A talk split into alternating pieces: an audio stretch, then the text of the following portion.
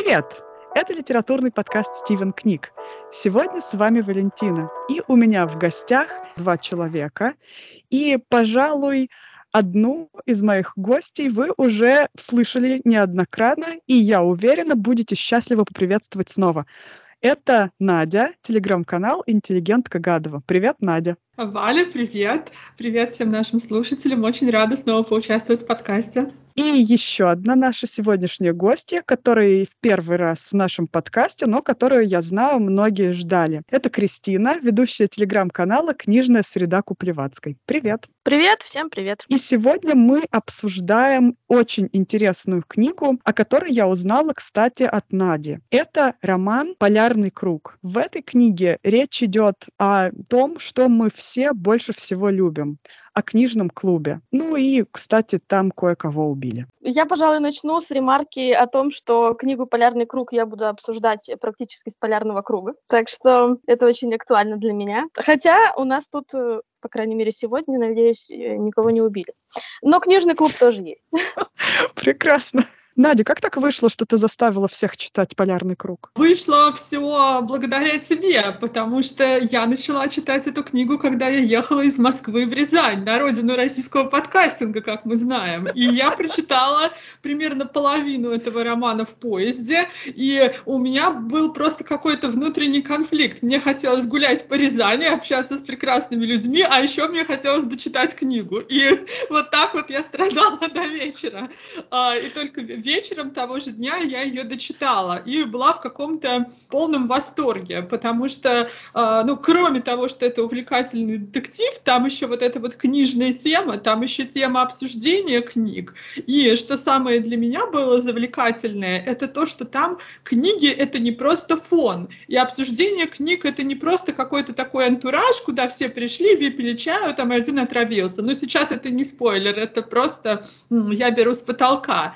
То есть каждая какая-то фраза о книгах, каждая дискуссия о книгах героев, она может натолкнуть на определенные догадки в отношении детективного сюжета. Вот это мне прямо дико понравилось, и после этого я просто стала ходить и всем говорить, вам нужен полярный круг, вам нужен полярный круг. Ну и вот вот результат. Ну, это правда, нам всем нужен полярный круг, особенно если мы хотим приятно провести время, и всем нам нужна часть таинственной атмосферы. Ну, давайте, наверное, поговорим сначала о том, что происходит в этом романе, обозначим его завязку и место действия. Это, в общем, шведский отдаленный небольшой городок. События разворачиваются в двух временных линиях. Вначале мы узнаем, что в декабре 2019 года, практически перед Рождеством, в оголившейся опоре моста находят э, тело. И, как довольно скоро становится известно, это тело девушки, которая пропала очень много лет назад. В 80-м году, летом. И, собственно, 80-й год, весна и лето, это вторая временная линия, как раз в которой происходят встречи книжного клуба под названием «Полярный круг». Девушка, предположительно, чье тело было найдено, участница этого книжного клуба, как и другие четыре героини, оставшиеся в живых после посещения книжного клуба. Это, если очень коротко. Мне вспоминается мем такой очень старый, в котором говорится о том, что все, кто читали книги, умерли. И все, кто писали. Ну, видимо, да. Так что в итоге чтение книг особенно не продлевает жизни, особенно не помогает. Например, вот той девушке, которая ходила в книжный клуб и каждый месяц обсуждала что-то, что они читали вместе с подружками. Вообще, на самом деле, это очень типичный в последнее время, ну, по крайней мере, мне так кажется, сюжет детектива, когда неожиданно либо всплывает какое-нибудь тело 30-летней давности, либо кто-то хочет выяснить события там 30-летней давности, давности, потому что в предпоследнем детективе Роберта Гелбрейта был тоже похожий момент, когда разыскивали давным-давно пропавшую женщину и не были уверены, что она вообще умерла, а если умерла, то хотелось вообще понять, как. И часто в таких детективах есть очень большой для меня недостаток, что люди вспоминают события 20-30-летней давности так, как будто они были вчера. Я и события, которые были вчера, вчера помню примерно так, как будто они были 20-30 лет назад. Поэтому для меня всегда это действительно загадка, как вообще люди умудряются держать такое количество деталей в голове, особенно когда это был, ну, не знаю, там обычный простой день для них изначально, до того, как случилось какое-то страшное событие. И они не думали, что это вообще надо все запоминать. Есть ли здесь такой недостаток? Мне кажется, что здесь э, автору, мы, кстати, не сказали, кто автор, это Лиза Маркл, это известная шведская писательница, у нее больше десяти книг, она там неоднократно получала разные книжные премии, входила в списки э, топ года, бестселлеров и всего вот такого. Но вот этот роман, мне кажется, одним из э, самых ее удачных, именно потому, что она вот эту вот проблему детективной условности, когда там 30 лет назад все было, а я помню, кто на кого как посмотрел, кто куда пошел, кто что где забыл, а у кого там из кармана торчал отравленный носовой платок. Э, вот эту она проблему решила. Наши герои, участницы книжного клуба в 80-м году, переживают очень э, такой непростой для себя период, переломный, очень яркий, и они это запомнили именно в силу того, что и они должны были это запомнить. Им около 18 лет. Они все выбирают свою, так скажем, дорогу дальше. Кто-то определяется с профессией, кто-то влюблен и хочет вот именно там этим человеком строить дальше жизнь или там построить какие-то отношения. У кого-то конфликт в семье, и они переживают это. Между девушками, которые кажутся подругами, тоже очень достаточно сложные и напряженные отношения. Мы это по ходу узнаем, что за вот этой красивой картинкой, где пять симпатичных девчонок вначале обсуждают книжки, вроде бы все мило и, и здорово, но там бушуют такие подводные течения и страсти, которые по силе переживаний мало с чем в жизни этих людей потом сравнивались. Поэтому вот эти яркие эмоции, яркие впечатления вполне, ну, как мне кажется, можно было в это поверить. Ну и плюс э, тут еще вопрос вот этих э, воспоминаний реальных или мнимых, да, э, решается за счет того, что у нас есть протокол вот той 40-летней давности, где довольно четко описана там одежда, в которой была девушка, которая пропала, кого она последнего видела, там, куда заходила, ходила, с кем говорила и, так далее. То есть есть на что опереться, ну, кажется, надежное. Все остальное уже так, да, накидывается. Но вообще, если продолжать тему детектива, я рекомендую эту книгу своим друзьям, не называю ее детективом, потому что для меня это вообще не детектив. Хотя, конечно, да, там есть э, вот эта линия, которая вроде как должна держать внимание, кто, кто же, собственно, убийца и, и где голова, но она все-таки не главная. И если рассматривать эту книгу как детектив, то к ней все-таки будет гораздо больше претензий, чем то, что люди через 40 лет э, помнят, на каком автобусе, с каким водителем они ехали и, там, и как упали, да, поскользнувшись там, или споткнувшись. Э, есть более реальная проблема с детективной точки зрения. И мне кажется, не очень справедливо рекомендовать эту книгу как детектив, потому что люди, увлеченные этим жанром, могут быть разочарованы в финале, когда начнут анализировать э, именно с точки зрения криминалистики и ведения дела, там все-таки есть серьезные промашки. Ладно, а если мы говорим с точки зрения детектива, все еще я хочу немного дожать этот пункт, прежде чем мы перейдем к другим аспектам, добьем детектив. С точки зрения детектива, всегда самое главное — это загадка. Удалось ли вам разгадать эту загадку раньше, чем нам предлагает эту разгадку автор?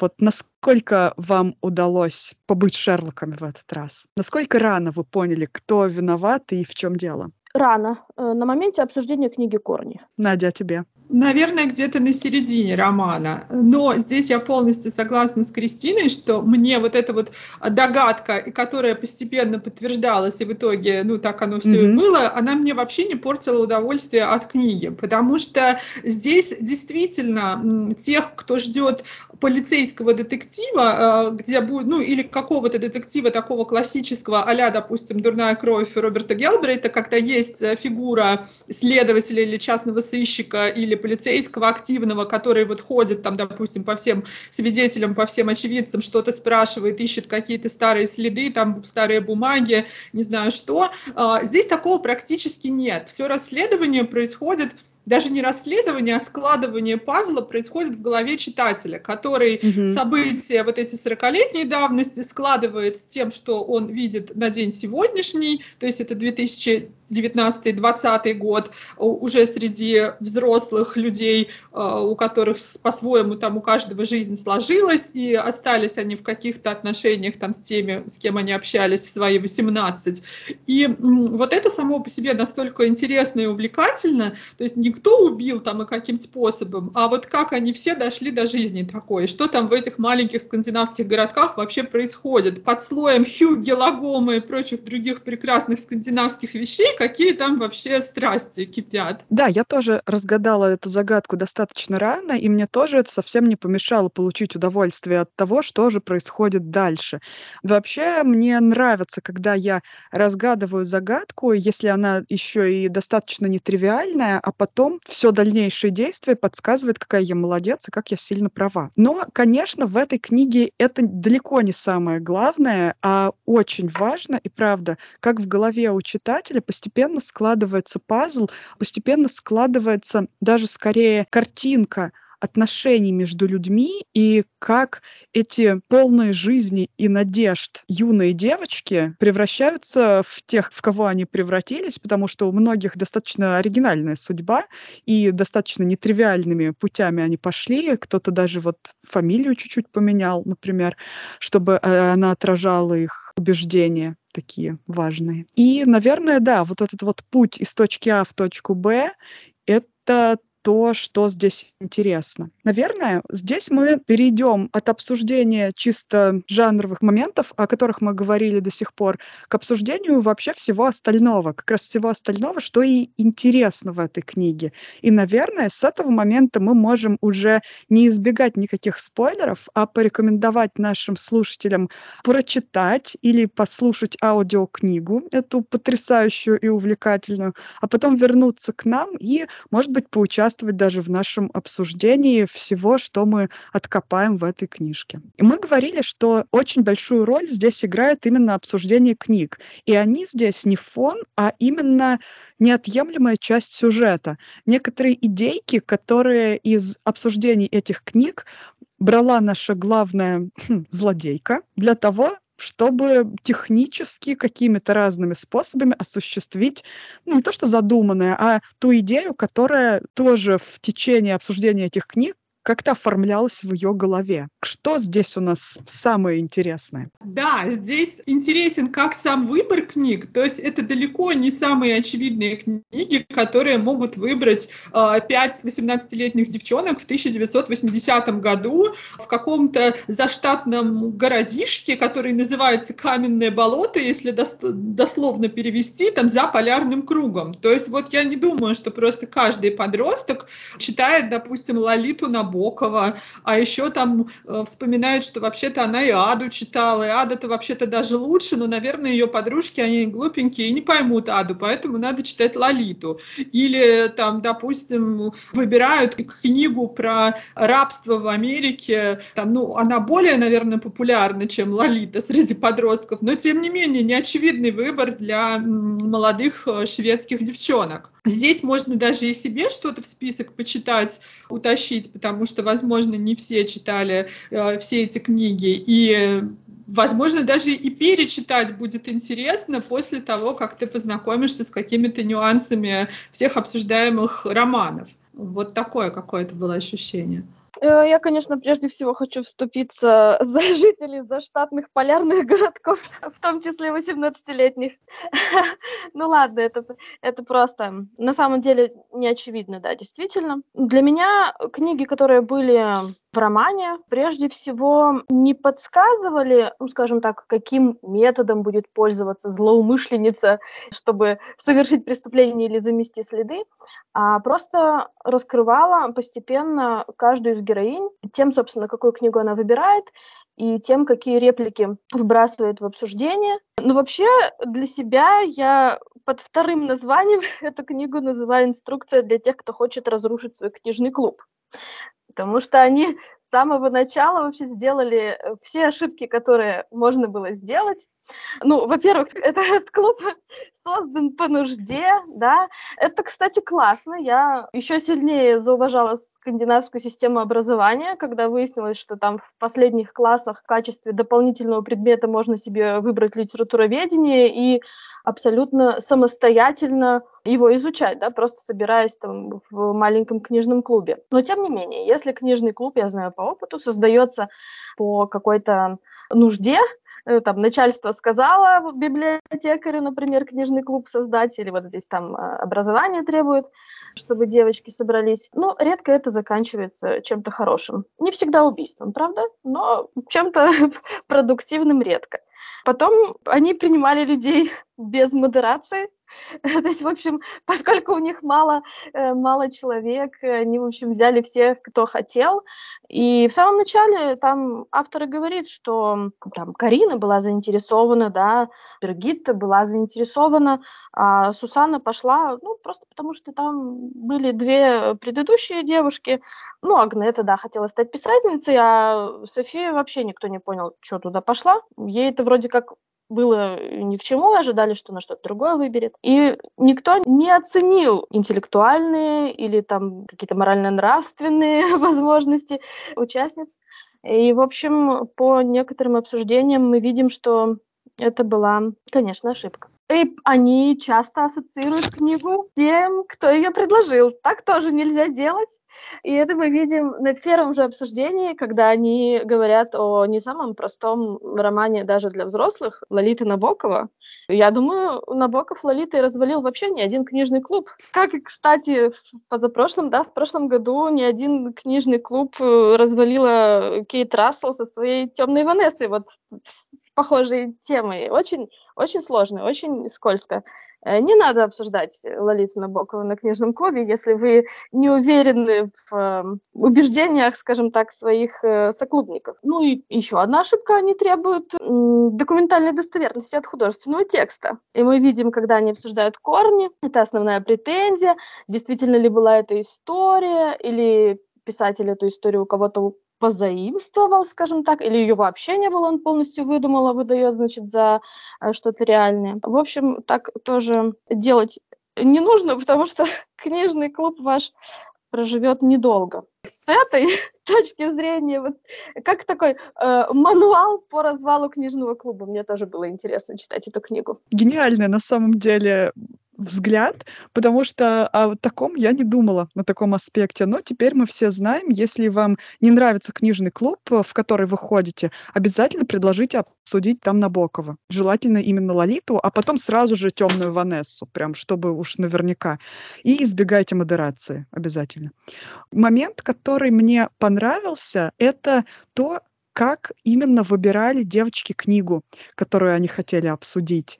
И это действительно многое о них говорило. И то, как другие участницы клуба относились к этому выбору и относились к этим книгам, действительно просто показывал сразу многие стороны их личности. Когда они перекладывали сюжет произведения именно на автора, или когда пытались рассмотреть какие-то действия героев со своей личной точки зрения, а не с точки зрения именно героев.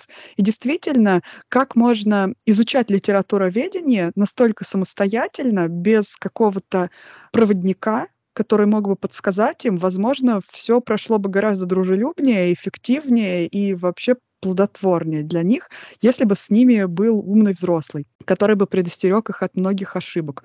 Ну что ж, юность делает свои какие-то открытия, иногда совершенно странные, но когда к выбору одной из девушек отнеслись практически все с явным снисхождением, скепсисом и снобизмом, вот это было обидно. Мне вообще показалось, что э, здесь э, в романе книжный клуб это в какой-то степени модель э, шведского общества. Несмотря на то, что вроде бы, да, это совсем молодые люди, но они все очень разные, они э, не только разные по характеру, а в том числе из разных семей по социальному положению, по материальному положению, по политическим каким-то убеждениям. И девочки тоже растут именно с каким-то своим еще к этому отношением. Не обязательно, что они повторяют мнение своих родителей, то есть они могут наоборот идти от противного, что если мои родители живут вот так, то я жить хочу совсем по-другому. И вот, это, вот эти вот столкновения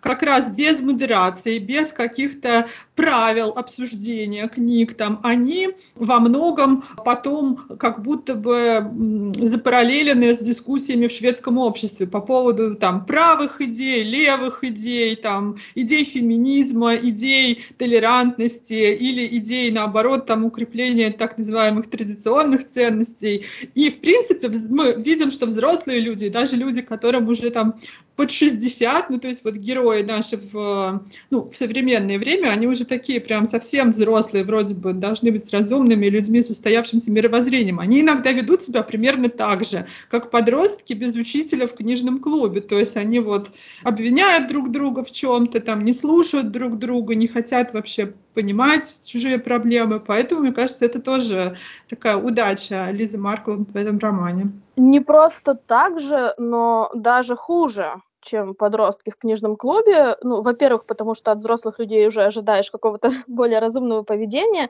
а во-вторых, мне кажется, это, ну, да, тоже намеренный э, шаг Марклунд. Все их э, представления со временем не размылись в других каких-то представлениях, а они, наоборот, заострились а, настолько, что, в общем-то, ничего другого эти люди вокруг э, и не готовы замечать даже. Не то, что не видят, просто не готовы видеть. И с этой точки зрения, мне кажется, вот это, опять же, не детектив, а такое размышление ну, на тему критики социальной политики Швеции. Причем как современной, так и вот той, которая была в 80-х годах и до 80-х.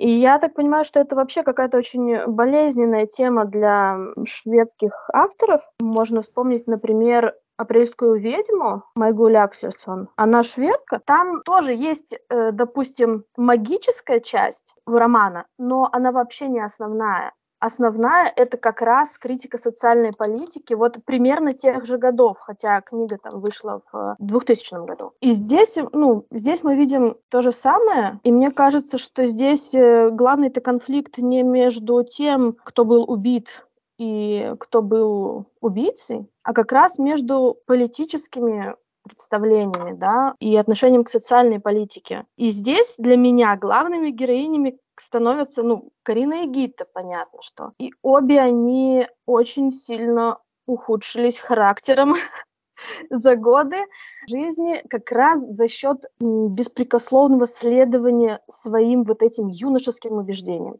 То есть они э, не воспользовались шансом повзрослеть и стать более гибкими в плане интеллекта, а наоборот, все эти годы они просто точили вот это вот свои убеждения, что они стали ну просто как клинок, э, ну, к которому прикоснуться невозможно, все, эти руку просто по локоть отрежет сразу. Ну и да, говорят, что юношеский максимализм свойственен людям, но здесь какой-то юношеский максимализм, не знаю, эссенция его просто осталось. Они действительно сгустили краски настолько, что им даже сложно вести диалог. Любая тема у них выходит на их противоречия, любые вопросы, которые они пытаются обсудить, выходят на какие-то вещи, которые они еще начинали каким-то образом исследовать, узнавать в юности и защищать свои идеалы. Или не просто трудно вести диалог, а доходит до того, что они даже не могут быть в одной закрытой группе в Facebook, потому mm-hmm. что ну, потому что, не дай бог, там вот Гита переживает, что в ее университете кто-то узнает, что она, значит, общается вот с Кариной, которая всем известно, принадлежит к партии шведских демократов, там, это националистская партия, такая правопопулистская, а и для ГИТа это совершенно неприемлемо, и для... Социальная смерть, да. Да, той организации, которую она представляет, э, это тоже неприемлемо.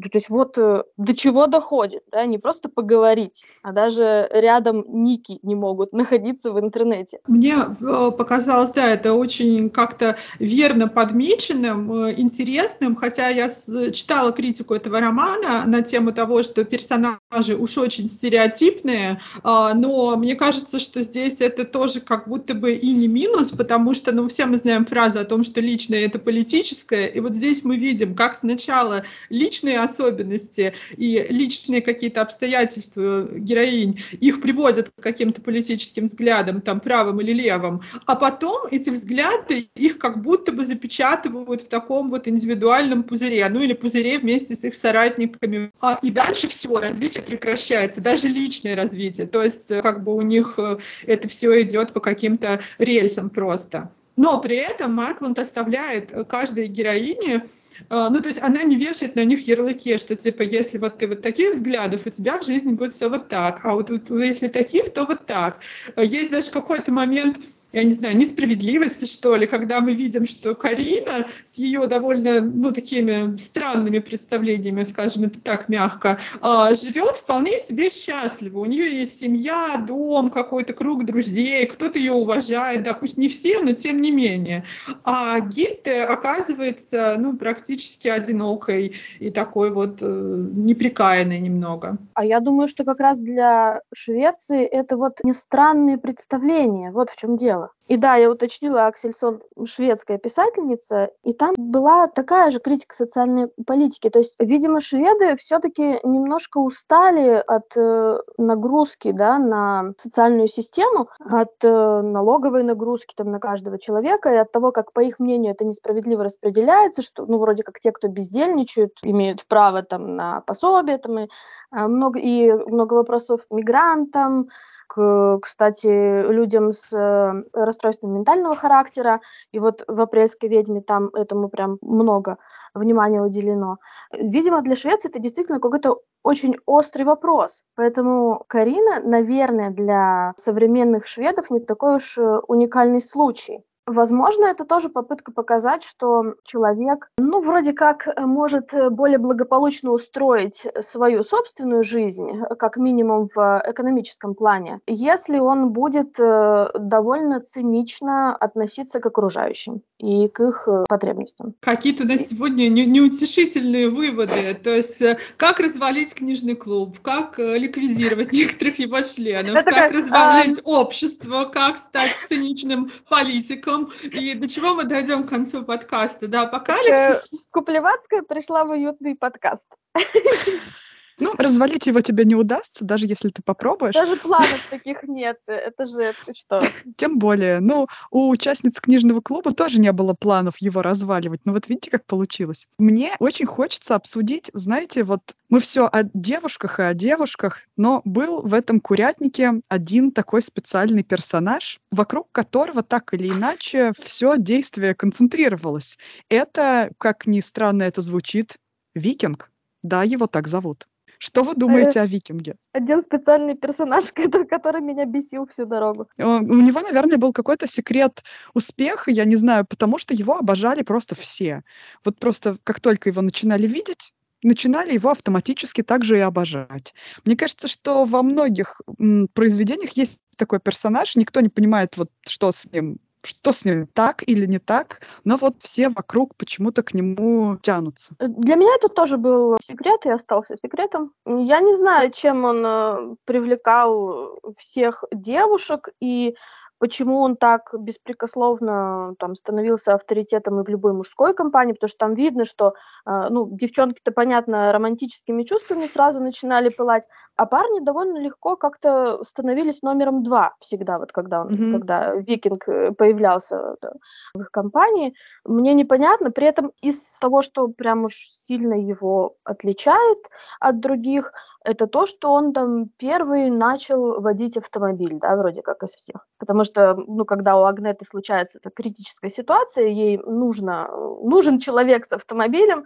и вот она, собственно, mm-hmm. только про викингов вспоминает. Во всем остальном вроде как, ну, ничего специфически прекрасного в нем не было. По-моему. Ну, какое-то, видимо, встроенное альфачество. Да, может быть. Ну, то есть явно какая-то вот э, какое-то доминирование этой черта его характера, хотя потом мы видим Э, во взрослой жизни все-таки уже совсем другого человека, и его mm-hmm. уже не назовешь таким альфа-самцом, ну или человеком, который вот прям своим мачизмом всех давит. Но в юности, видимо, что-то такое было, потому что мы знаем, что с одной из своих многочисленных девушек, например, он как-то не, не очень э, этично поступал, скажем так. Mm-hmm. Мне показалось, что да, пожалуй, Викинг самый стереотипный персонаж, особенно поначалу вот в юности, что практически в любом, я не знаю, фильме или в каком-то Young Adult романе мы видим таких персонажей, которые красавчик, спортсмен, популярный такой, вот в которого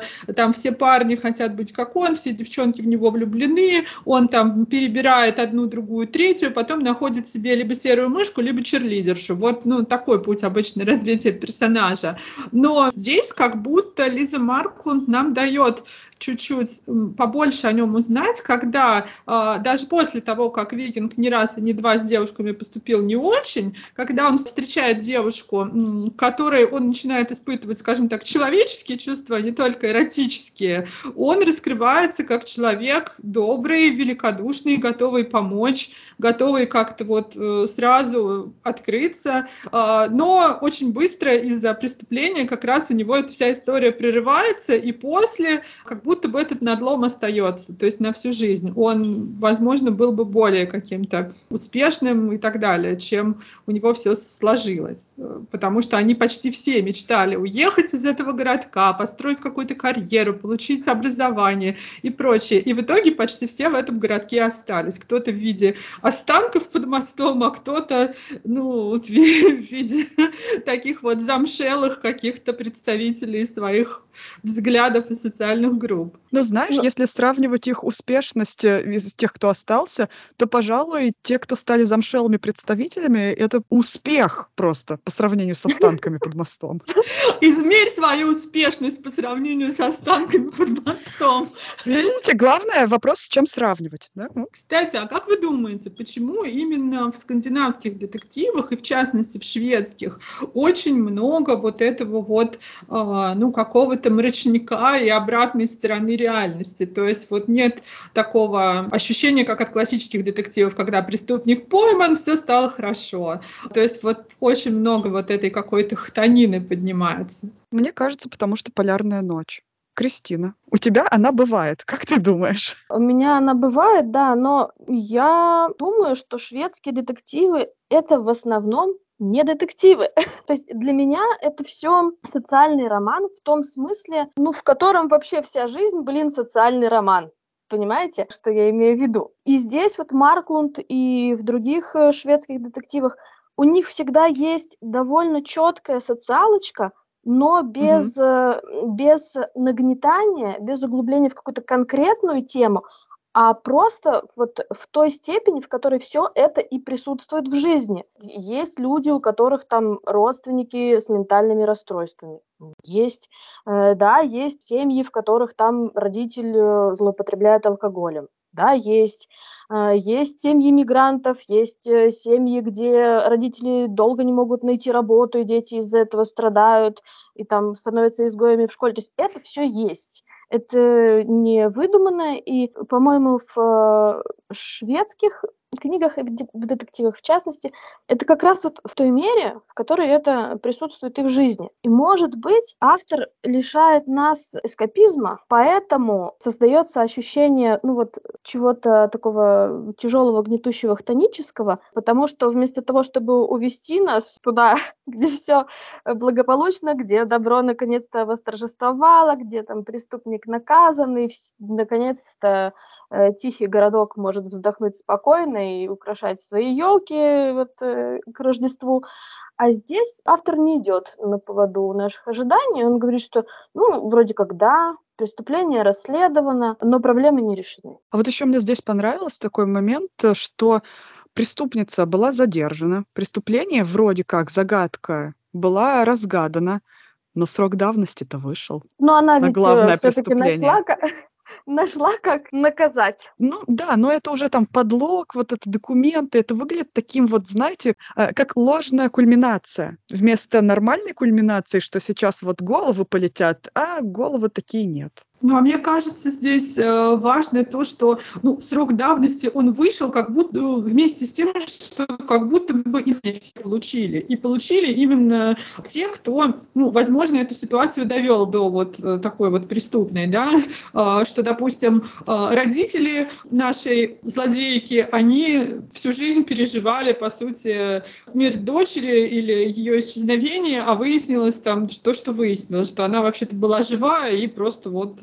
жила под другим именем. Э, Викинг потерял любимую девушку. Э, Там компания вся эта распалась, и они жили вот с этой вот с этим ощущением неразрешимой трагедии. То есть все получили наказание, по сути, э, кроме преступницы, которая не могла его даже и воспринять в силу своих, ну, скажем так, ментальных особенностей. Вот здесь, конечно, может чувство справедливости какого-то читателя просто подбросить на стуле, что типа, что такое? То есть она вообще даже не раскаялась и в тюрьму не попала, и ничего с ней такого плохого не случилось. Ее даже не застрелили там в погоне или еще как-нибудь. О боже, ее даже не застрелили. А, Ну, я тоже просто что хочу сказать, что вот сейчас мы говорили много о том, что скандинавские детективы, они обычно такие про а, социальные вопросы, про семью, про общество, про разные проблемы, но у них же есть и другое направление, где если кишки по забору не развесили и никого там как-то на мелкие кусочки не порезали и не съели в оливье, то детектив не удался. То есть все эти вот То это уже уютный детектив. Но даже в этих детективах, где вот такой вот э, скандинавский, классический скандинавский трэш, все равно обязательно есть социалочка. Это или-или. Это обязательно маньяк, которого очень сильно обидели в детстве. То есть здесь есть вот социалочка и психология. Даже там, где вот кишки на проводах. Но смотрите, вот здесь мне интересен тогда следующий момент. Лиза Марквунд так нам расставляет эти фигуры по шахматной доске, что мы так до конца и не понимаем всего. Наша психопатка София была, в общем, born this way, как, поется в известной песне, да, такая вот она и уродилась странненькая, и убила своего брата. То есть мы понимаем, что здесь у нас все плохое сходится в этой одной точке.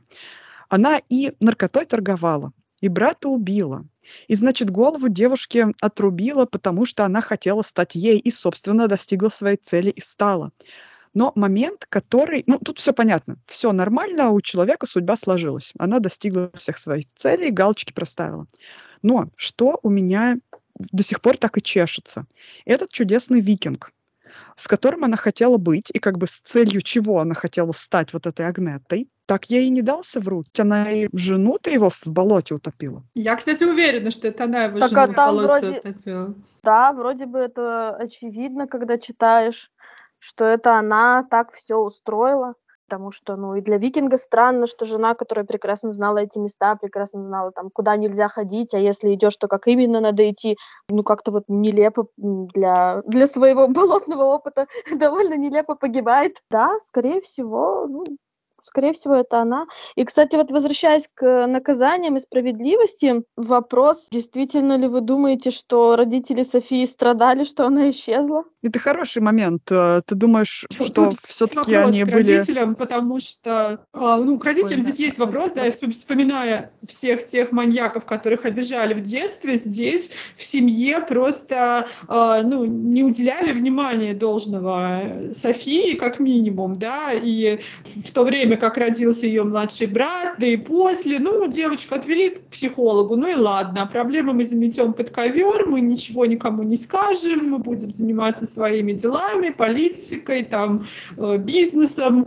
поскольку ее отец был там мэром или кем он был, каким-то таким высокопоставленным человеком. То есть, в принципе, родители могли бы вот эту вот особенность Софии, ее вот эту детскую ревность бешеную, э, наверное, как-то ограничить и показать ей, что они ее тоже любят и проводят с ней время и так далее. Они потеряли обоих детей, по сути, то есть э, вряд ли они были счастливы. Счастливы вряд ли, но, возможно, спокойны. Есть покой и воля, знаешь, счастья нет. Потому что это же очень тяжело жить в одном доме с человеком, который не то что непредсказуем, он предсказуемо опасен. Она, по сути же, психопатка, у нее нет э, привязанностей, ну, у нее просто есть желание, допустим, владеть там каким-то человеком, еще что-то, но это не привязанность, это не эмоциональная привязанность. Ты знаешь точно, что кто-то, живущий рядом с тобой, убил маленького ребенка, не испытывая при этом никаких там терзаний, угрызений совести. И вот он живет рядом с тобой, он растет, и опасность от него тоже растет, потому что у него появляется много способов э, для убийства взрослых людей, да, с увеличением размера тела.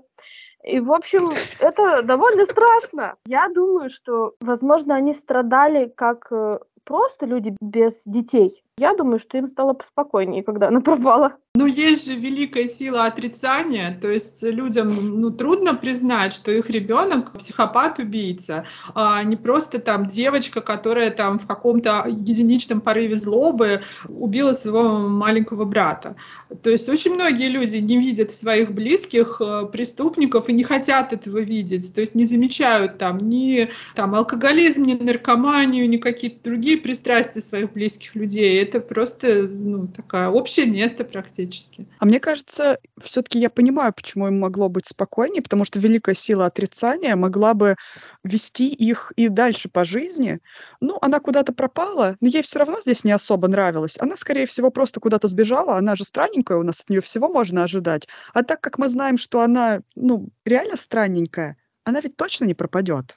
Просто она знать нас не хочет. Ну и, наверное, у нее все в порядке. А, да. Сегодня выпуск подкаста про э, просто не верить в человечество, начиная с подростков и заканчивая там пожилыми родителями. Просто мы не верим ни в кого.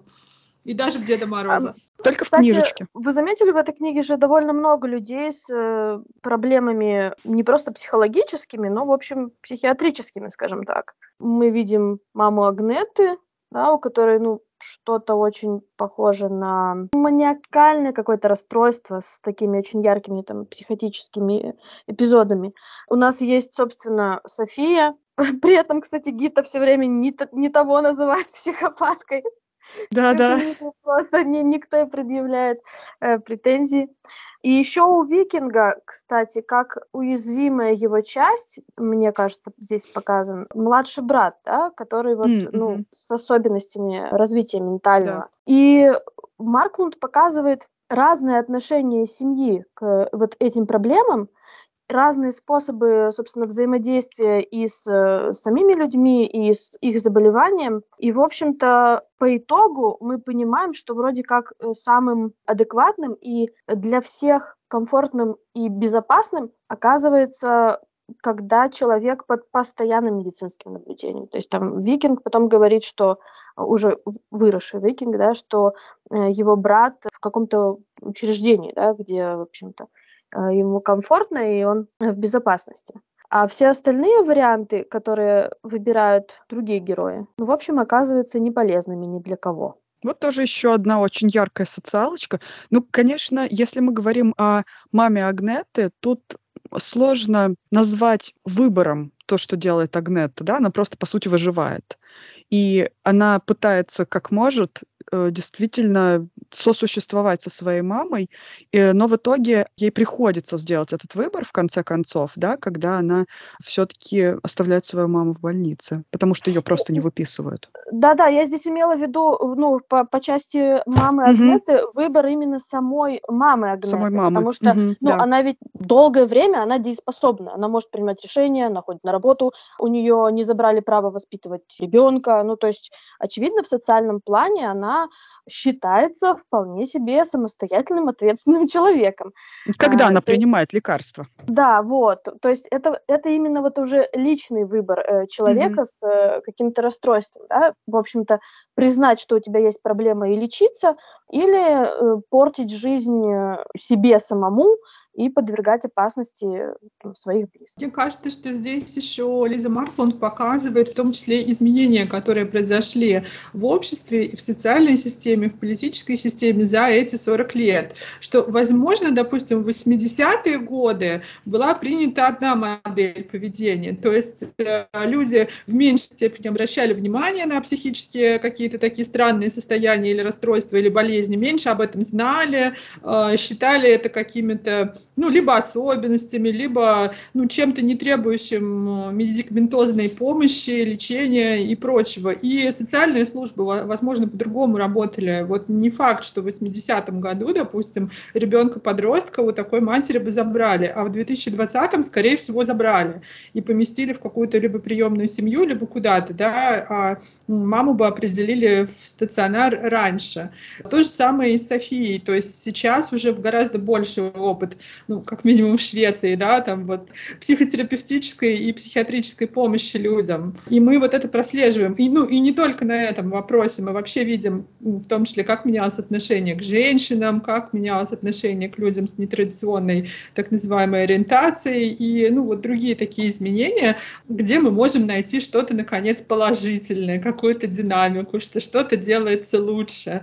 Да, может и так. Но, насколько я знаю, в Швеции, в Швеции тех лет, в смысле 80-х, все было примерно как эм, в Советском Союзе, то есть просто старались спрятать. В общем, как раз приветствовалось, чтобы людей с глубокими нарушениями ментальными просто отдавали какие-то интернаты для того, чтобы семья могла, ну, типа, жить э, на благо общества остального, трудиться, а не, понимаешь ли, отвлекаться на всякие. И быть нормальной, собственно. Да, как принято, чтобы. А я хотела еще поговорить э, не о социальных проблемах, а о чисто литературоведческих.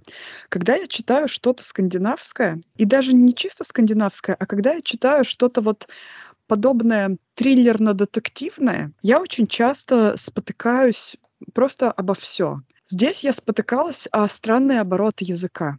Возможно, потому что я слушала аудиокнигу, где у чтицы периодически были проблемы с ударениями, хотя не часто, но они резали все же слух. Но я спотыкалась периодически именно о сам слог.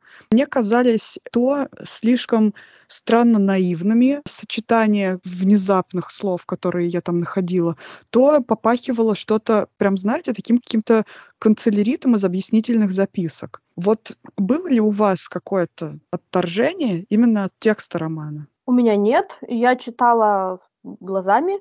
И, может быть, не исключаю, что какие-то вещи я просто корректировала в ходе чтения. Если они... Я иногда так делаю. У меня часто свои там предложения вовсе не такие, какими их написал автор или Ну вот, кстати, переводчик. я вторгнусь в твое рассуждение. Когда я читаю глазами, я вот тоже периодически так делаю, но когда я слушаю, мне практически невозможно добиться в этом успеха. Но я не слушала, именно читала, поэтому mm-hmm. я такого mm-hmm. не заметила. Надя? Я тоже читала, и какие-то вещи мне казались немножко странными, особенно в диалогах. То есть мне иногда казалось, вот. что, возможно, живые люди ну, так не разговаривают потому что когда какой-то такой вот язык, возможно, да, достаточно сухой или протокольный в какой-то переписке или даже в этих протоколах, которые там тоже есть, или еще где-то это нормально, это даже оправдано выбранной формой и так далее. А вот к диалогам, возможно, да, можно придраться. Иногда они выполняют как будто бы слишком инструментальную роль, что вот нужно, чтобы один герой что-то узнал, значит, второй должен, должен об этом сообщить, а в жизни мы так не делаем. Но здесь это всегда тонкая грань между ну, совсем живой речью, э, в которой у нас половина междометий, каких-то непонятных сокращений, и шуток, понятных только тем, кто говорит, и речью литературной, ну или алитературенной, где нужно все-таки еще для сюжета что-то вынести. Но вот меня это не очень смущало, потому что мне показалась очень удачная композиция романа. Mm-hmm. Вот это вот сочетание разных временных линий, каких-то отрывочков. А, там есть такие отрывки про природу, что вот в апреле природа вот такая, там происходит вот то-то, там, а в мае вот это, а потом у нас там расцветает вот это. Есть отрывки вообще такие, как будто бы статейка из Википедии, там про этот городок, муниципалитет, сколько там людей живет, сколько чего, и это очень очень нужно, то есть чтобы ты не сидел одной рукой там в гугле, другой там, значит, в книжке, а тебе автор уже говорит, вот это вот такое вот место, там есть то-то, то-то, то-то, живут такие-то люди, вокруг там болото или что-то, и там самый длинный мост, которым, которым они гордятся, а, и так далее. Там есть переписка в социальных сетях, есть переписка, а, по-моему, еще обычными письмами, тоже кусочки какие-то приведены, и все вместе это как-то складывается, и вроде бы все гармонично.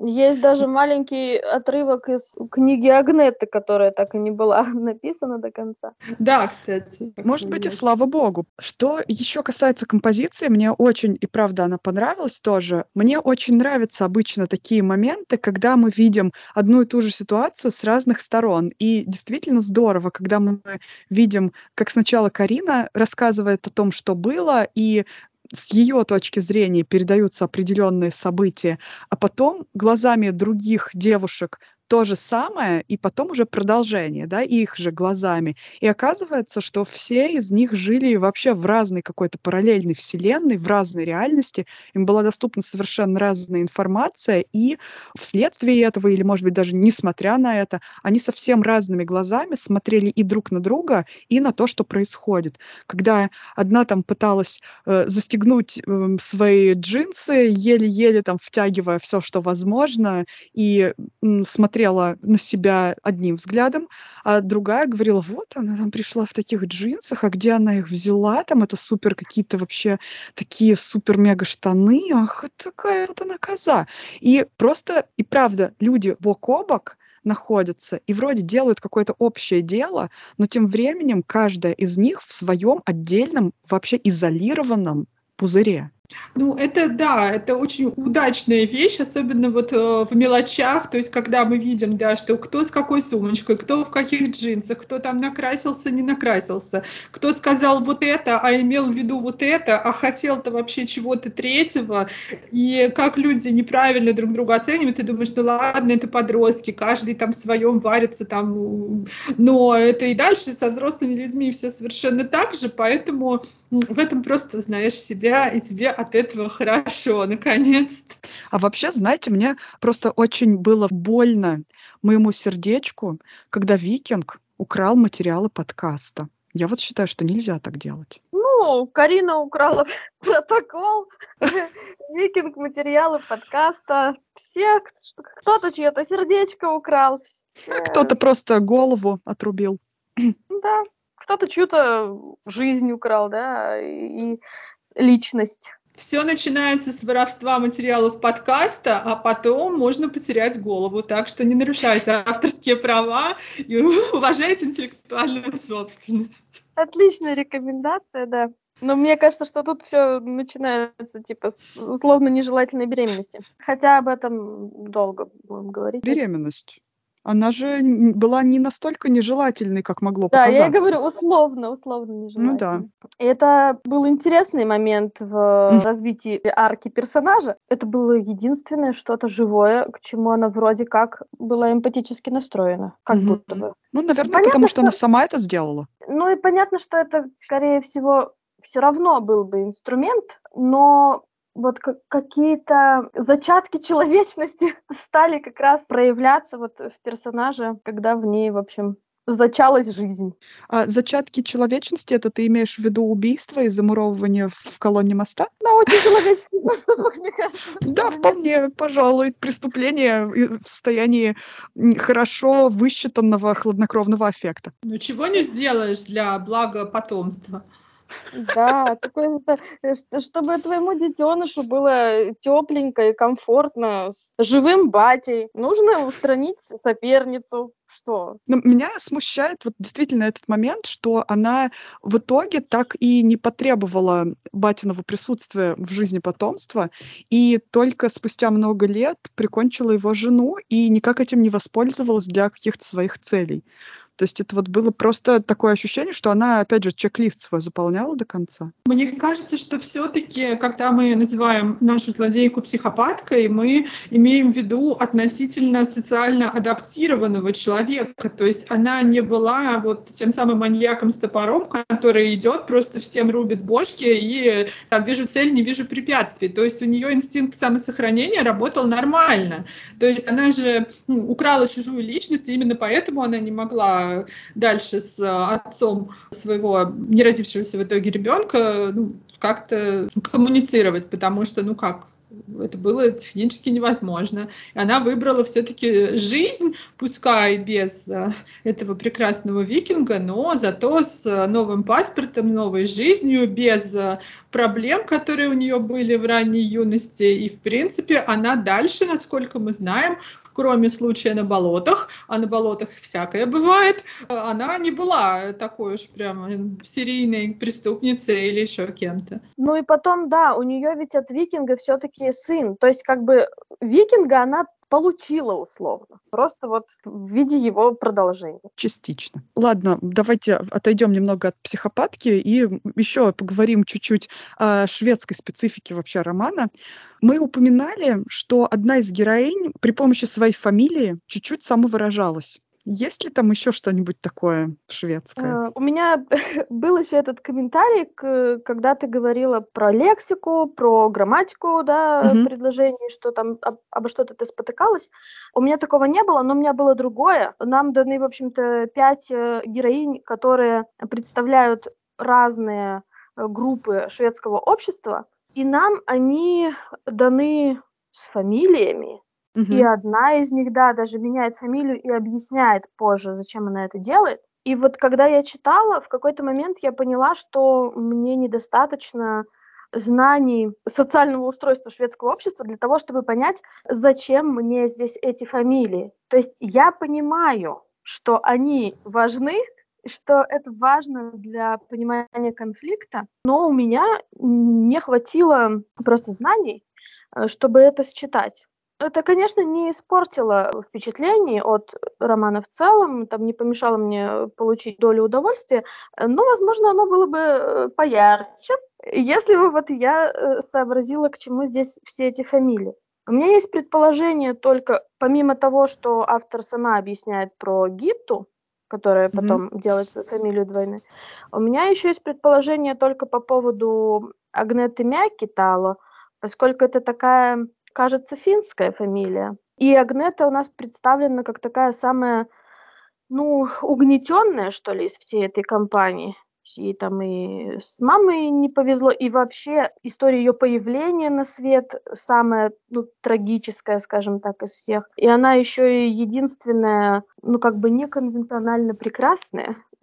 Она и заикается, и у нее какие-то претензии к своей внешности есть. И, возможно, это просто намек на то, что финны в Швеции не то, что прям угнетаемое меньшинство, ну, может быть, э, как-то снисходительно к ним относится в шведском обществе. А, а по-моему, там еще это единственная фамилия, которой дается перевод. Да, наверное, единственная. Потому что э, там было что-то такое сильное и мощное, по-моему, в переводе этой фамилии. Это была единственная оговорка. Я еще удивилась, потому что фамилия это звучит как мякиш. примерно для русского уха. А в переводе было что-то совершенно противоположное. Только поэтому я это запомнила. В общем, я, когда читаю какие-то э, такие книги, я очень, с одной стороны, грущу, что не все мне доступно, а с другой стороны, я очень э, благодарна автору, который дает э, какие-то вот крючки и намекает на то, что они важны, что нужно в эту сторону подумать, может быть, э, что-то поискать. Э, ну и, в общем, следующую уже книгу, допустим, читать более подготовленным. Как и здесь, Марклунд, например, э, ну, помимо фамилий типичных, дает, например, важные сведения о каких-то популярных музыкальных группах, которые были в 80-м, да, которые там прославляют шведский пролетариат, ну или что-то другое, или о документальных фильмах, да, здесь тоже это есть. Ну, то есть что-то, что позволяет после знакомства с книги продолжить знакомство с а, шведской культурой вот этого периода. И потом уже, в общем, дальше идти с этим багажом к новым книгам. Я когда увидела финскую фамилию Агнеты, ну, я предполагала по звучанию, что она финская, я почему-то сразу вспомнила книгу «Сварить медведя» Микаэля Ниеми, и он там как раз пишет о том, ну, это, конечно, 19 век, но тем не менее он пишет про саамов, как будто бы они какие-то такие не очень умные, не очень такие сообразительные, явно дискриминационные, в общем-то, на сегодняшний день неприемлемые совершенно такие вещи. Так вот, возможно, шведы когда-то относились к людям с финскими корнями. Может быть, это даже есть до сих пор. Мы просто это действительно не считываем, поскольку мы там не, не жили. Интересно. А раз уж мы начали говорить о других книгах, э, вспомнили Ниеми, есть ли еще какие-нибудь классные книги, которые вы можете порекомендовать тем, кому сильно понравился «Полярный круг»? Я просто повторюсь в своей э, рекомендации. Я, в общем-то, Майгуль Аксельсон рекомендую. «Апрельская ведьма». Все то социальное, что есть в полярном круге, ну, практически все там за редким исключением, есть и в «Апрельской ведьме». Единственное, что эта книга не зимняя, а скорее вот она такая более, более теплая к весне или к лету. Надя, а у тебя какие есть рекомендации? А... Я уверена, что у тебя всегда целый список готов на любую тему. Отчасти, потому что я сейчас задумалась, э, потому что Кристина рекомендует книгу, которую ну, никак нельзя отнести к жанровой литературе, как не определяя ее то в магический реализм ставят на полочку, то в, в социалку, то в какую-то современную прозу. А я вот подумала, может быть, что-то жанровое совсем. Если детективов шведских еще а, на полочку на ту же, где есть а, и общественные проблемы, и семейные, и проблемы с башкой, да, беды с башкой наша любимая, а, я бы порекомендовала книги Кристины Ульсон. Это шведская тоже писательница современная. У нее есть романы как в больше в сторону нуара, такого скандинавского, серия из двух романов, а, связанных э, героями, и есть серия классические скандинавские детективы, где есть маньяки, несчастные дети, тайны прошлого, полицейские расследования, и так далее. Я думаю, что в описании подкаста название а, мы приведем, потому что ну, там действительно серия книг, их довольно много. Там «Золушки», «Маргаритки» и так далее. А если говорить о нежанровой литературе, то я здесь а, вспомнила роман Юнеса Хасена Кемири «Все, чего я не помню». Это современный шведский автор, не скандинавского, очевидно, происхождения, как ясно по фамилии, и он очень много пишет именно о сложном устройстве шведского общества. И загадка внутри романа почти детективная. Там молодой человек э, погибает, то ли кончает с собой, то ли это авария, то ли что-то, и некий писатель пытается узнать, что же случилось. Он примерно так же, как и в «Полярном круге», он и погружается в прошлое, расспрашивает там друзей, знакомых, и э, окружение, и также выясняется, что у людей в голове часто совершенно разные разные представления о том, что было не только 40 лет назад, но даже что было год назад, или что было вчера, или как люди вообще познакомились. Ну и да, в конце мы, в общем-то, узнаем, что случилось с нашим главным таким персонажем, которого мы встречаем уже мертвым. Ну, а для скандинавов это нормально. О сложном устройстве шведского общества и головы главного героя. Да, пожалуй, так. Главного героя, которого мы встречаем уже мертвым. Тоже очень неплохая, типичная завязочка. Почему бы и не познакомиться? Здравствуйте, мертвый. Наверное, на этой жизнеутверждающей ноте мы и закончим сегодняшнее обсуждение. Спасибо вам, дамы. Было очень интересно, весело и грустно одновременно. И спасибо всем нашим слушателям, которые дослушали до конца все вот это вот. Пишите нам, пожалуйста, что вы думаете о идее развалов книжных клубов и вообще развалов в голове. Всем спасибо и пока. Пока. Всем пока.